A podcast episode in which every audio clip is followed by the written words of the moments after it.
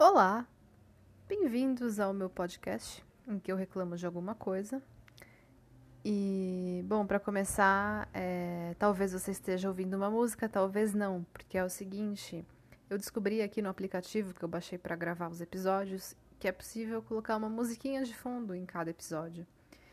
E aí eu vou escolher que música vai ser. Então, vai ser uma surpresa para mim, né? Mas não para você que já está ouvindo a música, ou talvez você não esteja ouvindo música nenhuma. Porque eu fiz um teste, eu achei o volume da música muito alto, ficava acima da minha voz, aí fica difícil de ouvir. Então eu tô fazendo um novo teste agora com o microfone um pouco mais próximo. Vamos ver como é que fica isso aqui. É, então pode ter música ou não, tá? É, mas acho que isso você já entendeu. E Bom, acho que é hora da reclamação, né? Tem hora que eu me perco um pouco aqui, porque eu não faço roteiro, porque não vale a pena, porque ninguém ouve isso aqui, certo? Então vamos lá. A minha reclamação agora é referente a séries e filmes que colocam atores homens na faixa ali dos 40, 50 anos, que eu vou chamar aqui carinhosamente de tiozões, para contracenar com mulheres muito jovens e bonitas né? Você cria ali uma disparidade. Você fala, este senhor realmente é o noivo desta garota? Isso não faz o menor sentido. Mas enfim, isso ainda existe. E eu selecionei aqui três exemplos para comprovar a minha tese. Meu gato está aqui em cima da mesa, mas tudo bem, faz parte. Com licença. Vamos lá.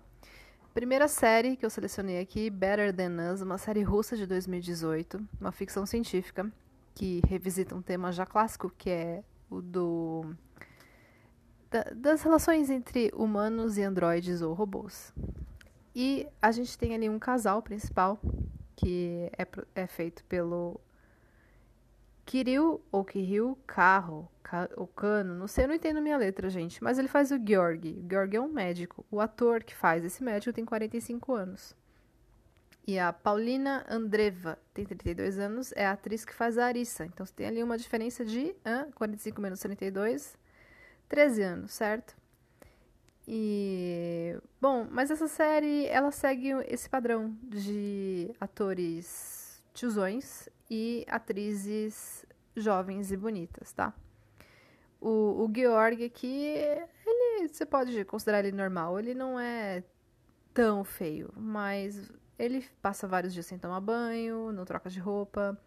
Mas o bom é que robôs não ligam para isso, né? É outra lição dessa série. É, bom, outra série que eu selecionei aqui, de 2020, uma série argentina chamada Quase Feliz, ou Quase Feliz. É um sitcom que é protagonizado pelo Sebastião, que é um radialista. É, esse radialista, ele é uma pessoa real, tá? Então na série ele faz uma versão dele mesmo, digamos assim. Ele tem 46 anos. E ele é bem tiozão, bem normal. E a, a atriz que faz a ex-esposa dele, que é meio que um par romântico, alguma coisa assim, é a Natália Pérez, que tem 34 anos. E ela é bem bonita também. E Aliás, nessa série tem um episódio em que o Sebastião e um amigo dele, igualmente tiozão, acabam saindo e vão parar numa espécie de festinha de duas universitárias, que são realmente muito jovens, né? E eles ficam com elas, é uma coisa muito estranha, muito estranha. Eu acho que isso, isso só tem algum sentido na cabeça do, do homem é, que tem esse imaginário masculino tão arraigado. Bom, aí aqui por fim o filme Ilha das Rosas, filme italiano agora de 2020, recente, uma comédia que conta a história de um episódio verídico em que um sujeito teve a brilhante ideia de, de construir uma ilha de concreto em alto mar, no litoral da Itália, e declarar ali um estado independente, porque ele achava que assim ele teria, sei lá, controle total sobre a vida dele. Sobre. Controle total sobre a vida dele. É um grande engano, mas isso a gente já sabia, menos ele. É, esse personagem é o Giorgio Rossa. E o ator que faz, eu não anotei aqui, não me lembro. Ah, anotei sim, ó. Hélio Germano, acho que é isso. Ele tem 40 anos. E o par romântico dele é uma ex-namorada chamada Gabriela, né, a personagem, e a atriz é a Matilda de Angelis, 25 anos.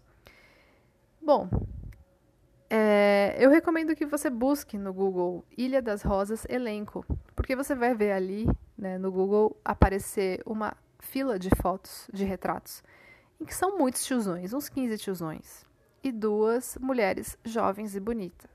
As duas têm 25 anos hoje, é a Matilda e a Violeta Zironi, que é outra mulher que faz parte do grupo que mantém essa ilha, digamos assim.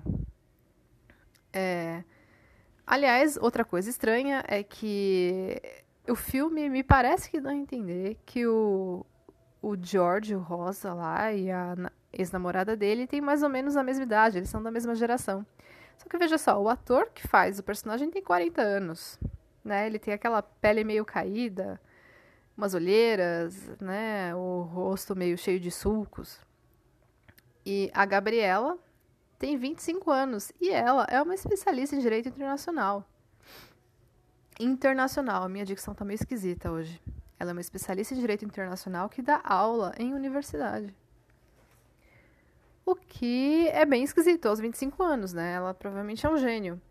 Mas o bom é que ao longo do filme você percebe que ela provavelmente vai arruinar a carreira, carreira dela em direito internacional, mas assim, o legal é que ela tem idade ainda para voltar para a faculdade, começar uma nova carreira, provavelmente medicina, que é hoje a única profissão que, que paga bem e que tem, tem bastante emprego.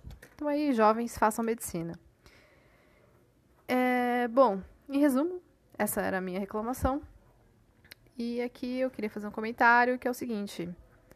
É, eu gosto de série com gente feia, porque série com gente feia é série realista. Né? Então aquilo que os nórdicos lá da, da Islândia, da, da Dinamarca, Noruega fazem, e também os britânicos fazem bem séries com gente feia. Só que o legal é que a série de gente feia tenha todo mundo feio. Então você vai ter ali uma diversidade de feiura. Você tem o homem feio, a mulher feia, o idoso feio, a criança feia. Criança feia é muito importante. Criança feia é um índice de qualidade de série, tá bom? Então, se você viu uma série com criança feia, assista, é boa. É, assim, não significa que pessoas no padrão não possam participar dessas séries. Elas podem, porque é muito fácil ficar feio. Você não dorme umas noites, você come mal, você desidrata a pele. É muito fácil ficar feio. A vida é enfeia, gente. Né? E o que eu gosto dessas séries é que elas mostram gente como a gente, gente que sofre, é a realidade. Então é isso, gente. Espero ter conseguido fazer esse episódio num tom um pouco mais animadinho, em que você que não é ninguém, porque ninguém me ouve, e que você não tenha vontade de morrer pelo meu tom de voz, tá? Então é isso. Tchau e até a próxima.